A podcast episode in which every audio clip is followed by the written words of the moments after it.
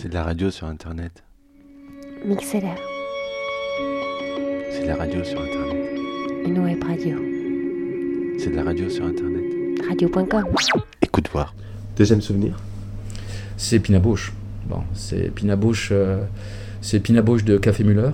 Je crois que j'avais vu à la suite, deux jours suivants, Café Muller et puis le Sacre. Mais je vais parler de Café Muller parce que effectivement, il y a tout se passe dans un café. Donc, enfin, le titre café, il y a des chaises, il y a des tables, etc.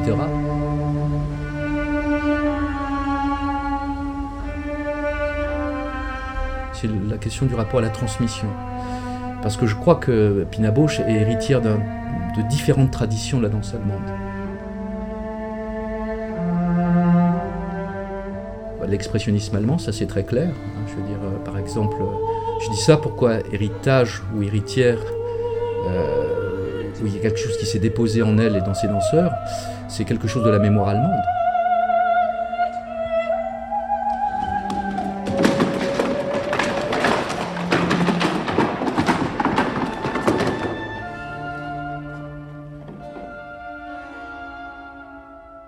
pour moi sur la mémoire du cabaret, donc je pense au cabaret des années 30, hein, beaucoup, où il y avait une danseuse extra- extraordinaire qui s'appelait Valeska Gert. Je pense qu'elle est elle- quelque chose de la mémoire de Valeska Gert s'est déposé dans le théâtre dansé de Pina Bausch, mais aussi celui de Marie Wigman, hein, la danseuse, grande danseuse expressionniste. Mais on pourrait d'ailleurs opposer deux,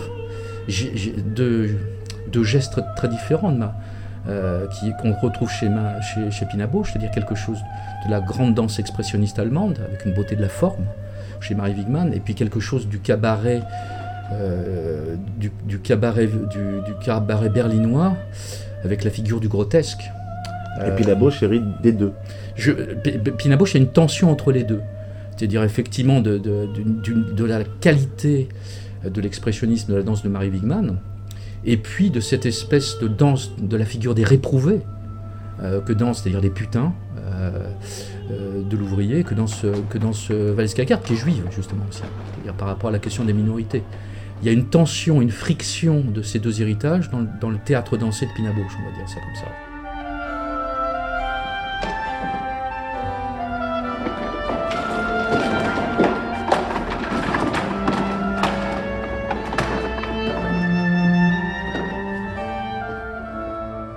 Et l'autre chose, c'est qu'on danse toujours avec des fantômes. La danse est un attroupement de fantômes.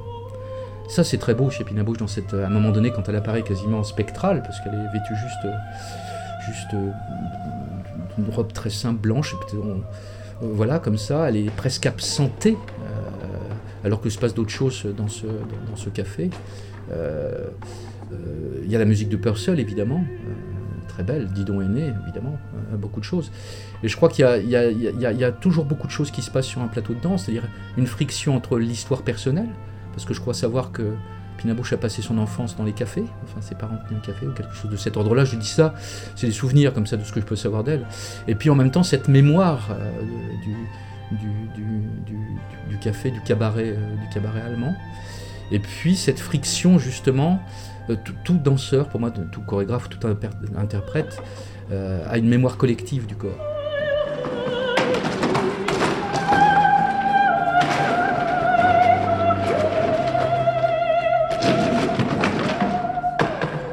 Mémoire collective. mémoire collective. C'est déposer en lui une mémoire collective, qu'il le sache ou non.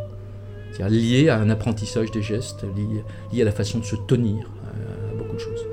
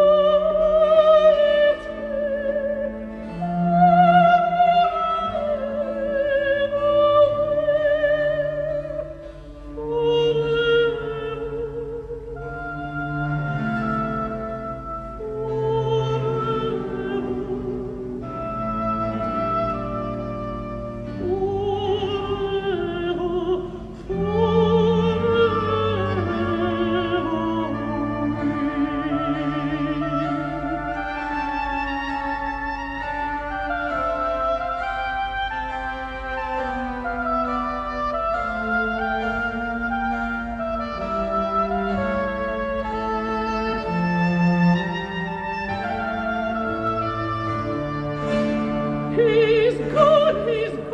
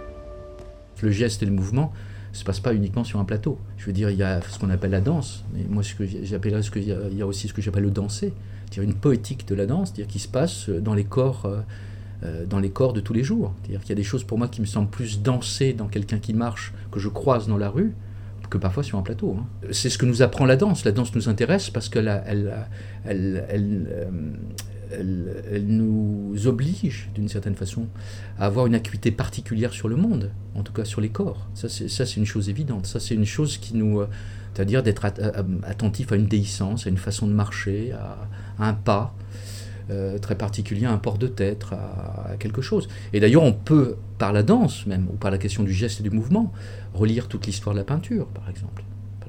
Euh, on pourrait le faire aussi au cinéma. Moi, je sais que ce que je garde souvent en mémoire en cinéma, c'est plutôt un geste, plutôt euh, un geste plutôt que que quelque chose qu'une parole ou une, narration. Geste, je pense par exemple, euh, comme ça, ce qui me viendrait à l'esprit, c'est au début du procès d'Orson Welles.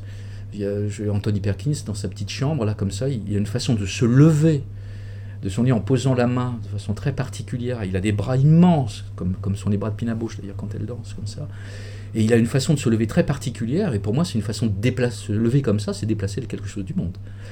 Ou alors c'est comme dans le dernier film de Dreyer, dans Gertrude.